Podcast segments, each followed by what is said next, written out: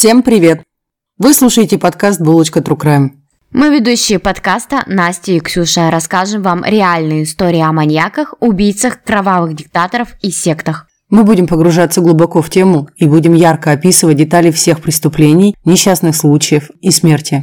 В подкасте присутствует ненормативная лексика и черный юмор. Подкаст не предназначен людям младше 18 лет, беременным или излишне впечатлительным людям. Мы не призываем, не убеждаем, не навязываем и не хотим никого оскорбить. Подкаст никаким образом не связан с политикой, религией, национализмом. Также не призывает к суициду, насилию, экстремизму и не является пропагандой чего-либо. Наш материал извлечен из открытых источников, смонтирован и опубликован со строго ознакомительной целью. Мы призываем к соблюдению законов вашей страны присутствия. Наливайте чаек, кофеек. Всем привет! Приветики! Это Ксюша. А это Настя. И... С вами подкаст «Булочка True Crime», ваше любимое утреннее шоу. Это мы! Веселье, веселье, веселье! Позитив, позитив, позитив, позитив несем. Да. Откуда я это дерьмо взяла, сейчас расскажу. Мне рекомендации нашего любимого Ютуба стали почему-то выдавать видео с этими тетечками и дядечками, которые дают прогнозы всякие, астрологические, какие-то таро-прогнозы, какая такая фигня. О, Господи. Да, и там одна из тетечек, я даже на нее подписалась и смотрю, потому что она просто безумно сумасшедшая. Она вот так вот делает. Итак, ребят, несем позитив, позитив, позитив. Вы смотрите меня, а значит, что в нашу жизнь приходит? Позитив, позитив, позитив. Я такая, позитив приходит, я, я, я. Вот. Ну да, наша передача и позитив. Немножечко истеричный смех у меня. Ну да ладно. Ксюша, у тебя была какая-то дикая история, которую ты хотела рассказать прямо в начале выпуска. Да, обычно я про какие-то фильмы, да, рассказываю. Да. А сегодня я, значит, расскажу немножко странности о себе и моих увлечениях, которые э, напрямую сейчас относятся к нашему подкасту. В общем, я люблю ходить по онлайн-кладбищам. Что это такое? Некоторые кладбища открывают э, онлайн-сайты на которых, собственно, выкладывают фотографии могил, э, всех, кто там захоронен, и люди, например, если переехали в другую страну, они могут заказать цветы, чтобы туда положили на могилу родственникам. Ой, у Насти такие большие глаза. Да, я говорила, что я расскажу странную вещь о себе. Настя этого не знала. У меня большой вопрос сейчас над головой висит. Что? Зачем тебе это? Я странная. Ну, у каждого есть свои слабости. У меня это онлайн-кладбище. Когда мы подготавливали эту историю, я наткнулась на сайт, там, где захоронена наша сегодняшняя героиня, девочка. У этого кладбища есть сайт. Я решила по нему погулять. Ну, то есть я там взяла фотографию от э, ее памятника, там написаны памятные слова от ее друзей и родственников. И я решила вообще, в принципе, погулять по этому кладбищу, потому что оно очень старое. Там захоронение еще от начала 1800-х годов. То есть это типа 3D-тур? Ну, типа. И там у каждого захоронения есть свой отдельный блок. Вот можно почитать, кто захоронен, когда, чего погиб, какие родственники угу. там и так далее. И конкретно у этого кладбища есть раздел «Забавные эпитафии». Чего? Ну, когда на могильном камне что-то пишут. Ну, например, там... Забавное? Я... Забавно. Необычное. Там не только там скорбим по отцу и мужу, например, а что-то такое интересное. Например, там захоронен один писатель, и у него на могильном камне написано «No comments». Mm. Ну, то есть, и вот это вынесено в отдельный раздел. И наткнулась я на могилу. Подходим, да, как, собственно, к моей странной истории, которая повлияет на наш подкаст. Повлияет как? Он уже повлиял на мой смех, потому что у меня не такой смех. У меня не такой истеричный. Я нашла историю там для нашего подкаста благодаря этому разделу на этом кладбище. В общем, там натыкаюсь я на этот могильный камень, и там написано, значит, убит в Гайне 13 ноября 1978 года похоронена в Окленде, Калифорния. И надпись следующая. Блин, Госдеп. То есть там э, fuck off, э, что-то там Госдеп. И я вижу под, собственно, этими фотографиями от захоронения человека, который там захоронен, просто длиннющую историю об этом человеке. В общем, я нашла невероятного жулика, который нажулил во многих странах мира, и его мать тоже была жуликом. Я Семейка ст... жуликов. Семейка жуликов. И эта история настолько интересная и увлекла меня, что я подготовила подкаст на эту тему буквально за один вечер. Так, и когда мы его будем рассказывать? На следующей неделе мы расскажем эту историю. Просто безумная, просто безумная история. Да. Вот так можно гулять по онлайн-кладбищам и наткнуться на великого жулика. Я, я повторяюсь, просто у меня пока нету слов по этому поводу, это еще нужно все переварить, потому что это как камнем по голове. В общем, как говорится, следите за обновлениями. Конечно. Так что вот так. Прикольно. Да. А что, как твои дела? Ужасно. Почему? Потому что что-то какая-то сумасшедшая дикая неделя, и у тебя тоже дикая неделя. Я очень сильно жду выходных, точнее, ждала выходных, и вот они настали, и мы записываем подкаст. И вот они прошли. И вот они прошли. И вот я скоро поеду в горы. Это будет на майские праздники, и я безумно уже жду этих дней, когда я буду три дня подниматься вверх. Надеюсь, тебе после этого не придется искать нового напарника из соведущего. Ну, мы немножко, конечно, поскорбим. Окей. Но я не уверена, что я найду тебе замену, поэтому моим напарником станет, наверное, мужчина. В смысле? Ну, как вот, как тебя заменить, как твой голос заменить? Какой мужчина? У тебя что, там план Б, что ли, есть? Это что такое? Ну-ка. Слушай, у меня есть отдельный листочек на случай моей безвременной кончины, что делать с подкастом, со всеми паролями, со всеми э, правилами, как он выкладывается, чтобы О, ты тоже могла его продолжить. Понятно, регламент на 100 страниц. Конечно, у меня на случай моей безвременной кончины вообще очень огромный план, нам еще надо будет с тобой к нотариусу сходить. Ох, странные Очень все это. Я, если что, я не собираюсь помирать, я не болею никакой смертельной болезнью, и в целом это просто я это... Я люблю все контролировать, в этом моя проблема. Это проблема с контролем. Я-то больше, когда мы куда-то собираемся ехать, у меня всегда один и тот же вопрос, который я задаю перед тем, как согласиться на эту авантюру. Угу. И мой вопрос такой, а там медведи есть? То есть волки тебя не волнуют, да? Да, я всегда переживаю, что там будут медведи. Я безумно хочу на Алтай, но Алтай это ты завтрак медведя, так говорят. Слушай, мне кажется, медведь утащит тебя в свою берлогу, и ты будешь его Машенькой. Ну, такой опыт, о, какая. Все равно в тебе жрать нечего, чё? Да как это нечего? Ну, что тебе? Для медведя нечего, ты зубочистка для него. мелкая, худая, он зубы об тебя так сломает. Он именно так и подумает, утащит к себе и будет тебя вот с тобой жить. Кстати, по поводу Маши и медведя. Я где-то прочитала про этот мультик, что Маша это дух ребенка, mm-hmm. а, который приходит к этому медведю. Ты не знала такую историю? Я читала такую версию, там бы задавался вопрос, кто и почему Машу вообще отпустил к медведю. И я читала такую версию, что это медведь сожрал Машеньку, угу. и ее родители его убили, и поэтому они вместе в чистилище. Какая жуть! Ужасно. Ладно, давайте приступим к нашей истории. Но прежде немножечко еще организационных моментов. У нас продолжается голосование. Уссурийск и Усть-Илимск, и да, как заметили наши друзья в группе ВК, никакой интриги на последнюю букву, никакой. То есть К и, или К. К или К. Хм, что же выбрать?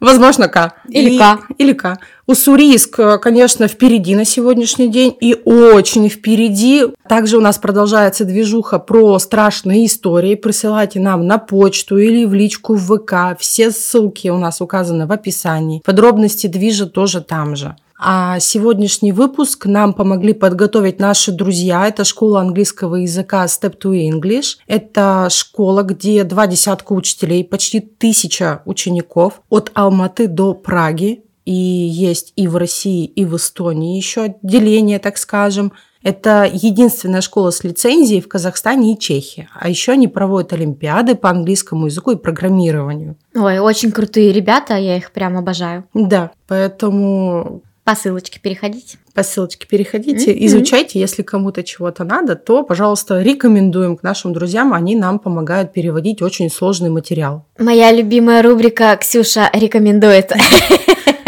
А моя любимая часть подкаста, когда я говорю «Анастасия, погружайте нас в этот ужас и кошмар». Погнали!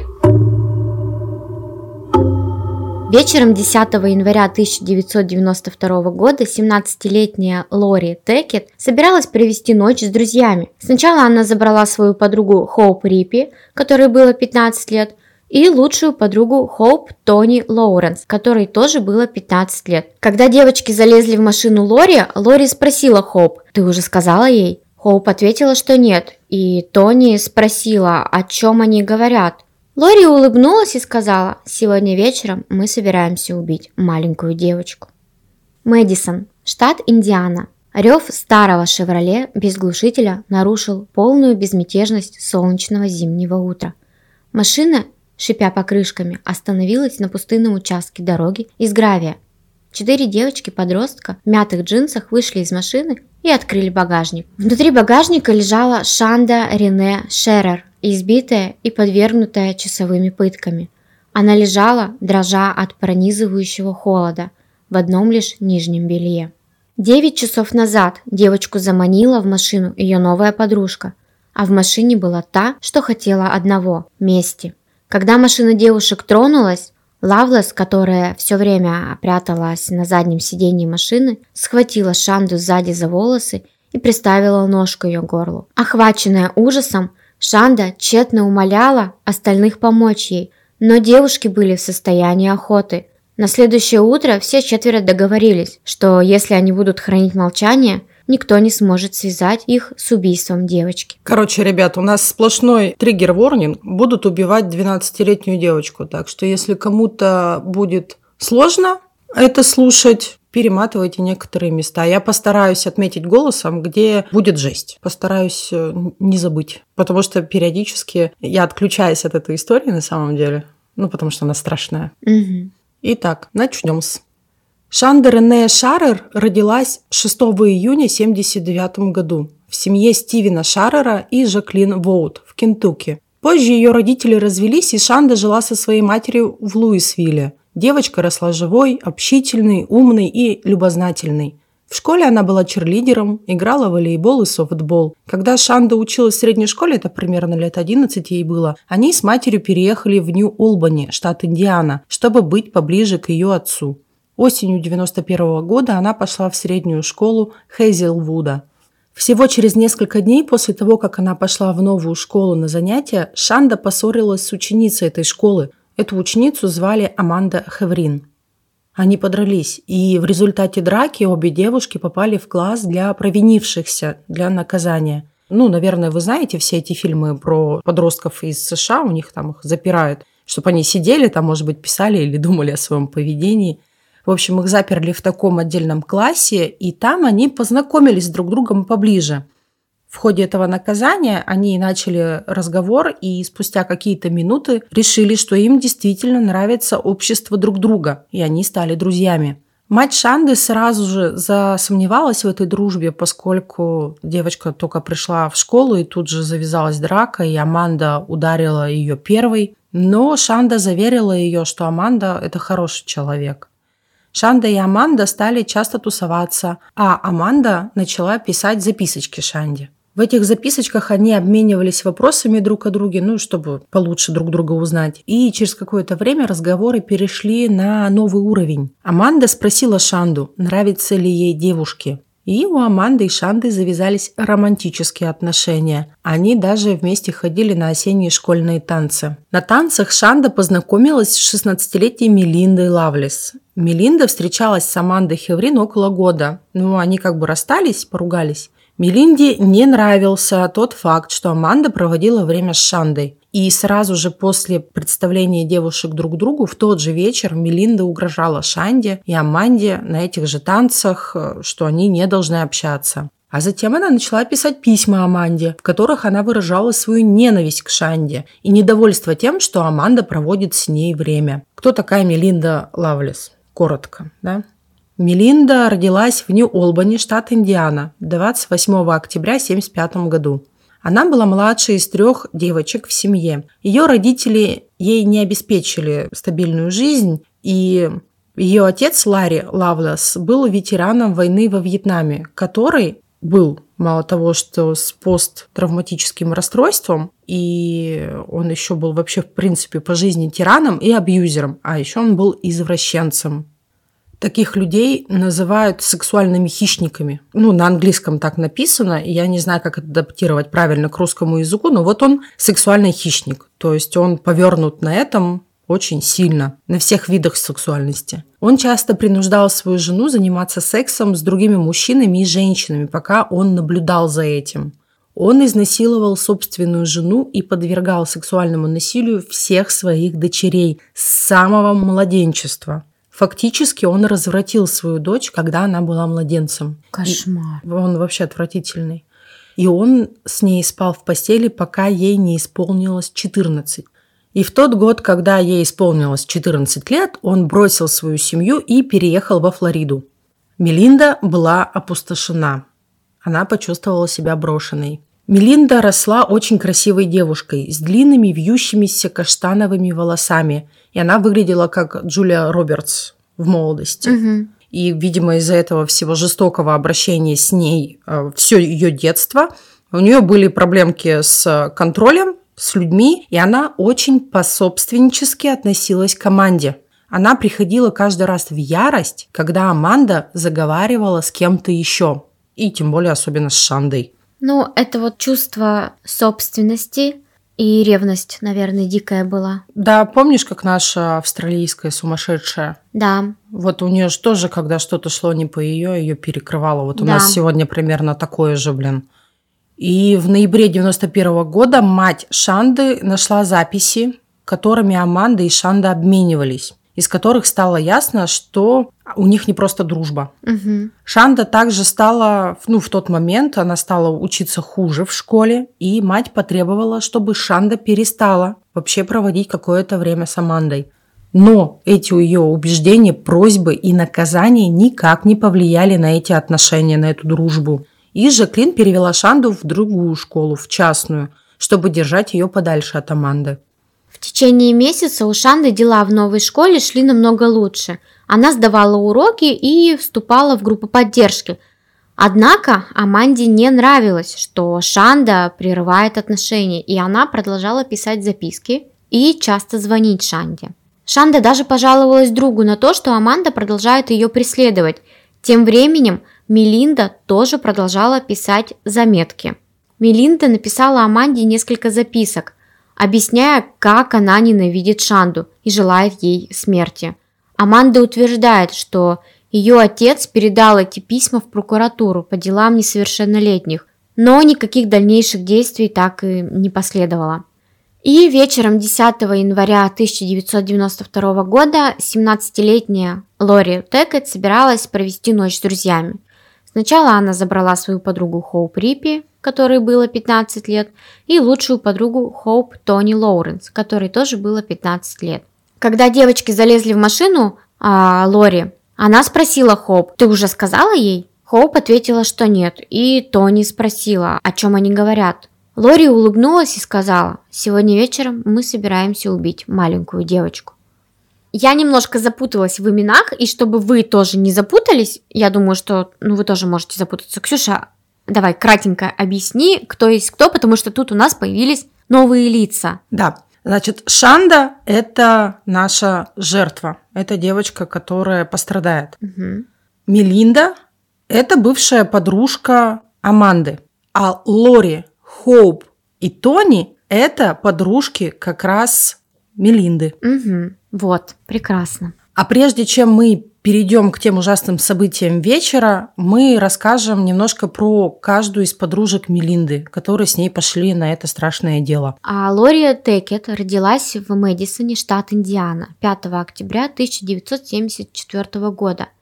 Ее родители были религиозными фанатиками. Кстати, у нас очень часто встречаются а, религиозные фанатики. Ты заметила, что во многих семьях маньяка Кто-то страдал, да, от э, религиозного фанатизма. Да, потому что любой фанатизм – это уже отклонение к психике. Ты можешь верить, да, но когда ты слишком категоричен в этом, то, возможно, может появиться а в наших историях обязательно появляется именно насаждение и уже извращенное видение своей религии.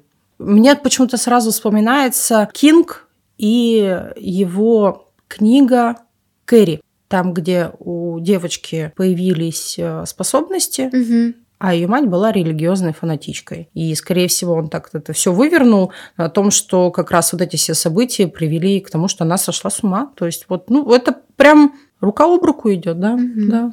И Лори рассказывала, как несколько раз люди из церкви молились над ней и пытались провести экзорцизм. Лори стала очень непослушной и начала экспериментировать с оккультизмом в подростковом возрасте. Она ушла из дома, но вернулась, когда отец предложил купить ей машину. Весной 1991 года Лори была госпитализирована из-за проблем с психическим здоровьем. Она утверждала, что слышала голоса и наносила себе увечья. Она бросила школу в сентябре этого же года, стала одержима причинением вреда людям. Она даже говорила, что ее судьба – это убить кого-то и провести остаток жизни в тюрьме. Это вот настолько ей хотелось из-за всех событий в ее детстве дистанцироваться от общества. Вот так. Да. Хоуп Риппи родилась в Мэдисоне 9 июня 1976 года. Ее семейная жизнь была лучше, чем у Мелинды и Лори. Несмотря на то, что ее родители развелись, но позже они вновь сошлись и стали жить вместе, она была впечатлительна. И ее отец считал, что Лори, первая девушка, про которую да, мы рассказали, она плохо на нее влияет. У Хоуп была низкая самооценка, и она была мешком для битья у сверстников. И такое давление со стороны сверстников, возможно, является причиной того, что Хоуп начала наносить себе увечья как и ее подруга Лори. Ну, видимо, одна другую научила, как э, справляться с гневом, стрессом, с обидой. Э, самоповреждение, как и зависимость от чего-либо, это попытка уйти от реальности, в которой хреново. Это попытка справиться с гневом и эмоциями. Да. А третья девушка Тони Лоуренс, она родилась в Мэдисоне 14 февраля 1976 года. Ее семейная жизнь была стабильной. Но Тони пережила изнасилование. После изнасилования полиция издала запрет на контакт с этим мальчиком, но никаких обвинений ему не было предъявлено.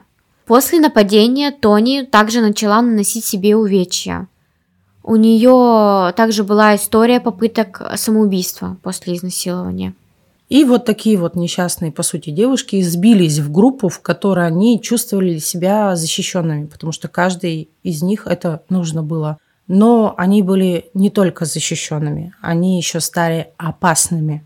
И вот возвращаемся к событиям того вечера. Девушки, значит, погрузились в машину и поехали. Лори остановилась, э, чтобы забрать еще одну подругу, которую Хоуп и Тони никогда не встречали. Этой подругой была Мелинда Лавлес. И как только четыре девушки оказались вместе в машине Лори, Хоуп приказали сесть за руль.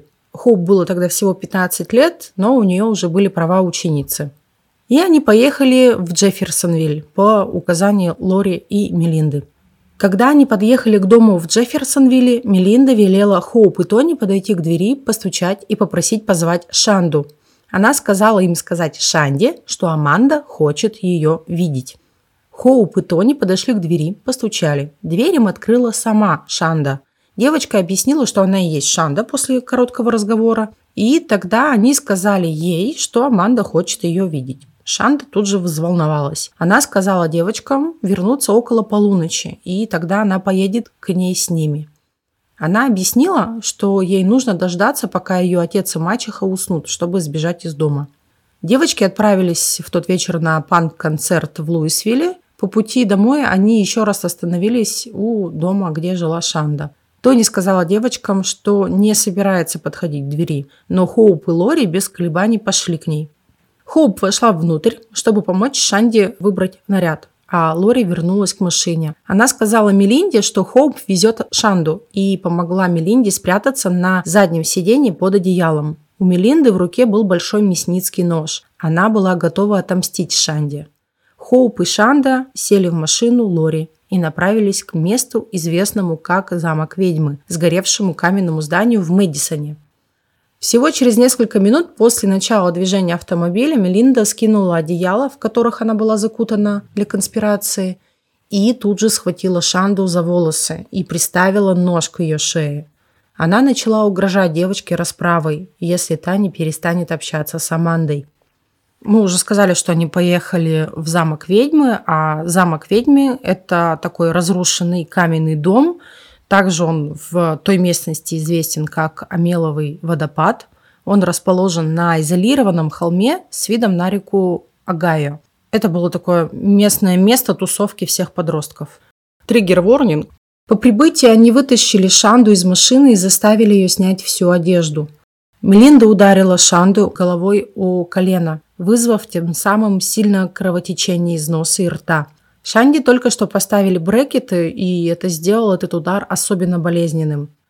Хоуп, Лори и Мелинда издевались над Шандой, говоря что-то вроде «Теперь ты не выглядишь так горячо, не так ли?» И что-то там типа «Держу пари, теперь ты оставишь Аманду в покое?»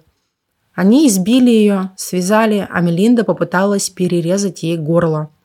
Нож был слишком тупым, поэтому Мелинда и Лори попытались задушить Шанду – от этого девочка потеряла сознание, а нападавшие подумали, что она умерла. Они положили ее в багажник и двинулись к дому Лори. Через небольшое время они услышали крики Шанды в багажнике. Она пришла в себя. Лори остановила машину, открыла багажник и ударила девочку монтировкой по голове. Затем они все вернулись в дом Лори. Когда они были внутри дома, они услышали лайк собак и поняли, что это Шанда шумит из багажника. Лори и Мелинда ушли к Шанде, а Хоуп и Тони остались в доме, чтобы поспать. В течение следующих нескольких часов Мелинда и Лори разъезжали по округе, периодически останавливаясь, чтобы еще немного помучить Шанду. Триггер-ворнинг. Ее избивали, наносили ножевые ранения и насиловали монтировкой. Когда утром Лори и Мелинда вернулась к Лори домой, то они были уверены, что Шанда мертва. В субботу 11 января 1992 года, когда только солнце взошло, все четыре девушки сели обратно в машину и поехали за бензином. Они купили двухлитровую бутылку пепси на заправке и тут же опустошили ее для того, чтобы наполнить бензином. И после всего этого они решили поехать куда-нибудь в лес, куда-нибудь на проселочные какие-то места, где точно никого не будет. Шанда была сильно ранена, истекала кровью, но она все еще была жива. Когда машина остановилась, Тони отказалась выходить из машины. Лори, Хоуп и Мелинда вышли, вытащили Шанду из багажника, кинули ее на землю, облили бензином. Лори зажгла спичку и подожгла Шанду. Шанда горела, а Мелинда добавляла бензина в этот ужасный костер. Девушки ушли, полагая, что ее тело сгорит дотла, и никто никогда не найдет это тело. Они все четверо поехали в Макдональдс и позавтракали, комментируя, как жареный бекон теперь соответствовал внешности Шанды. Тони была не в себе от произошедшего, и она в ужасе позвонила подруге и рассказала ей об этом убийстве. Но подруга ей, естественно, не поверила. Да я бы тоже не поверила, если бы мне кто-нибудь позвонил и сказал, что, знаешь, я только что убил человека. Mm-hmm. Затем они поехали по домам, и Лори довезла Тони и Хоуп домой, а Мелинда поехала домой к Лори. Вместе они вычистили машину, закончили они только к обеду. Затем они поехали к дому Мелинды и оказались там примерно около трех часов дня. Мелинда все время пыталась узнать, где находится Аманда. И ей удалось это сделать. Она вычислила, что та в торговом центре Риверс Фоллс. Она отправила ей сообщение на пейджер, заявив о чрезвычайной ситуации, а затем сказала ей, что они убили Шанду. И договорилась забрать ее позже в тот же день. Пока они тусовались, пришла еще одна девушка, Кристал Уоттон, это подруга Мелинды, и они ей рассказали о том, что произошло. То есть они вообще всем рассказывали. Затем все эти три девушки поехали в торговый центр, чтобы забрать Аманду и поехать обратно в дом Мелинды. куда они приехали и рассказали Аманде всю эту историю. Она им тоже не поверила, что это правда. И тогда они ей показали доказательства. Одежду Шанды, которая была вся окровавленная, и отпечатки в багажнике, то есть то, что не удалось отмыть. Сейчас мы перейдем по времени на утро. Мы оказываемся в доме Шанды. Отец Шанды, Стив, обнаружил отсутствие дочери дома. И он также тут же понял, что ее не было дома всю ночь. И пришел к выводу, что Шанда пропала. То есть она просто так не могла скрыться. Позвонил матери Шанды, Жаклин. Так, когда получила эту новость, она, естественно, безотлагательно приехала в дом Стива, и оба родителя пошли в полицию, чтобы подать заявление о пропаже Шанды. Тем же временем, с самого утра, по телевизору местное телевидение показывало выпуск о том, что найдено сожженное тело девочки в сельской местности и что ведется расследование. Как обнаружили тело Шанды? Ехали два брата на охоту к испытательному полигону Джефферсона, и они заметили на обочине дороги, вот этой сельской, что-то, нечто, что э, привлекло их внимание. Они остановились, подошли, поняли, что это мертвое сожженное тело, они вызвали полицию, и в 10 часов 55 утра на месте появился шериф округа Джефферсон, его зовут Бак Шипли, и также в том числе с ним приехали судмедэксперты и детективы. Они тут же начали расследование, возбудили а, уголовное дело, то есть моментально. Они транспортировали найденные останки в местный морг. Но по тем останкам, которые у них были, они не поняли изначально, что, ну вот когда прибыли на место, они не поняли, что это тело девочки. То есть останки были очень сильно обгоревшие. Первоначально они подозревали, что это была сделка с наркотиками, которая пошла как-то не так. Потому что они совершенно не могли поверить в то, что это преступление могло быть делом рук местных жителей. Мне сразу тут же Breaking Bad вспоминается. У них каждая сделка происходила вот... Вот так. Да.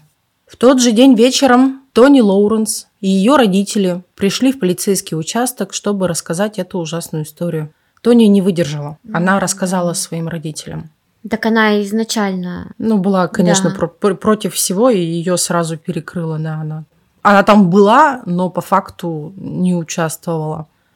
И Тони рассказала полиции все события, которые происходили с 10 января вечера по 11 января утра. И подтвердила, что тело человека, найденного на Ленман-Роуд, это та дорога, была девушкой по имени Шанда Шерер. Еще до конца дня Лори Текет и Мелинда Лавлес были арестованы и обвинены в убийстве первой степени. Вскоре после этого Тони Лоуренс и Хоуп Рипье также были арестованы и им были предъявлены обвинения. Зубные записи от стоматолога подтвердили личность этого тела, что это действительно Шанда. И вскрытие Шанды показало, что причиной ее смерти стало отравление дымом. То есть она сгорела, блядь, заживо, ребят. Угу. Заживо. Короче, на этом мои полномочия как бы все. Я передаю микрофон Анастасии. Я все, я все, я пошла покурю. Хоуп и Тони было всего 15 лет, и они не подлежали смертной казни. То есть а, правосудие могло дать им только сроки, в отличие от Мелинды и Лори. Прокурор объявил, что планирует а, добиваться смертной казни для Мелинды и Лори. Тони Лоуренс, которая первая пришла в полицию и сообщила о преступлении, получила сделку о признании вины в обмен на то, что она будет главным свидетелем против трех других девушек. Она признала себя виновной по одному пункту обвинения в похищении и удержании и была приговорена к 20 годам лишения свободы. 21 сентября 1992 года, когда над ними нависла смертная казнь, Мелинда и Лори заключили сделку о признании вины. Каждая из них была приговорена к 60 годам лишения свободы. Затем Хоуп Риппи согласилась а, тоже на сделку и тоже получила 60 лет тюрьмы. 14 декабря 2000 года Тони Лоуренс была освобождена из тюрьмы, отсидев 9 лет. Хоуп Риппи обжаловала свой приговор, который затем был сокращен до 35 лет – Хоуп была освобождена 28 апреля 2006 года. Лори Тикет была освобождена 11 января 2018 года, а в 26-ю годовщину убийства Шанды. Мелинда Лавлис была освобождена 5 сентября 2019 года, отсидев 27 лет тюрьмы. Перед освобождением Мелинда несколько лет дрессировала собак а, для людей с ограниченными возможностями в рамках а, тюремной программы. Мать Шанды ежегодно передавала собак в память о Шанде для программы, и Мелинде поручили дрессировать этих собак. Для матери Шанды это был шанс на то, чтобы из зла, похитившего его дочь, вышло что-то хорошее. Из-за обвинений в сексуальном насилии, которые выявили во время суда, Ларри Лавлес, это отец Мелинды, был арестован и обвинен в изнасиловании и в сексуальных побоях. Он ждал суда в течение двух лет, прежде чем большинство обвинений было снято из-за истечения срока давности – Через несколько недель после освобождения Ларри безуспешно судился с тюрьмой округа Флойд, запросив 39 миллионов долларов в федеральном суде, утверждая, что к нему применяли жестокое и необычное наказание в течение двух лет его тюремного заключения. Он утверждал, что ему не позволяли спать в своей кровати в течение дня или читать газету. Ларри покончил с собой в 1998 году. Стив Шарер – это отец Шанды. Он спился, умер от э, своей зависимости в 2005 году в возрасте 53 лет. Мать и мачеха Шанды считают, что Стив умер от разбитого сердца после потери дочери. Мать Шанды показала настоящую силу во всем этом ужасе. Она несколько раз появлялась на телевидении, чтобы рассказать свою историю – она объясняет, что понимает, что у Мелинды было ужасное детство и считает, что жестокое обращение и насилие в доме превратили Мелинду в монстра, которым она стала. Она выступает против жестокого обращения с детьми и стремится видеть в жизни позитив, чего, по ее мнению, хотела бы Шанда. Я растрогалась, потому что это очень страшная история. На этом мои полномочия как бы все. Пострадавшими у нас в этой истории вообще все – ну не плачь. Ты чего? Я не могу, мне правда, так их всех жалко. А я считаю, что причастные к преступлению и убийству недостаточно были наказаны. И эта жестокость в детях, они же дети. Но я считаю, что их надо было посадить надолго и вообще на пожизненно, и никогда не выпускать их, потому что они прервали жизнь человека, у которого, ну, вся жизнь реально впереди, и столько всего она не узнала и могла бы много чего сделать хорошего. Мне э, только что в самом конце этой истории, в принципе, так скажем, понравилось и немножко утешает, что одна из э, вот этих девушек предположительно исправилась. То есть она стала тренировать собак для людей с ограниченными возможностями. И думаю, что у нее появилась э, вот эта эмпатия и сочувствие, потому что, по сути, все девочки, они были жутко травмированы своим, э, своей жизнью, да, они были все травмированы.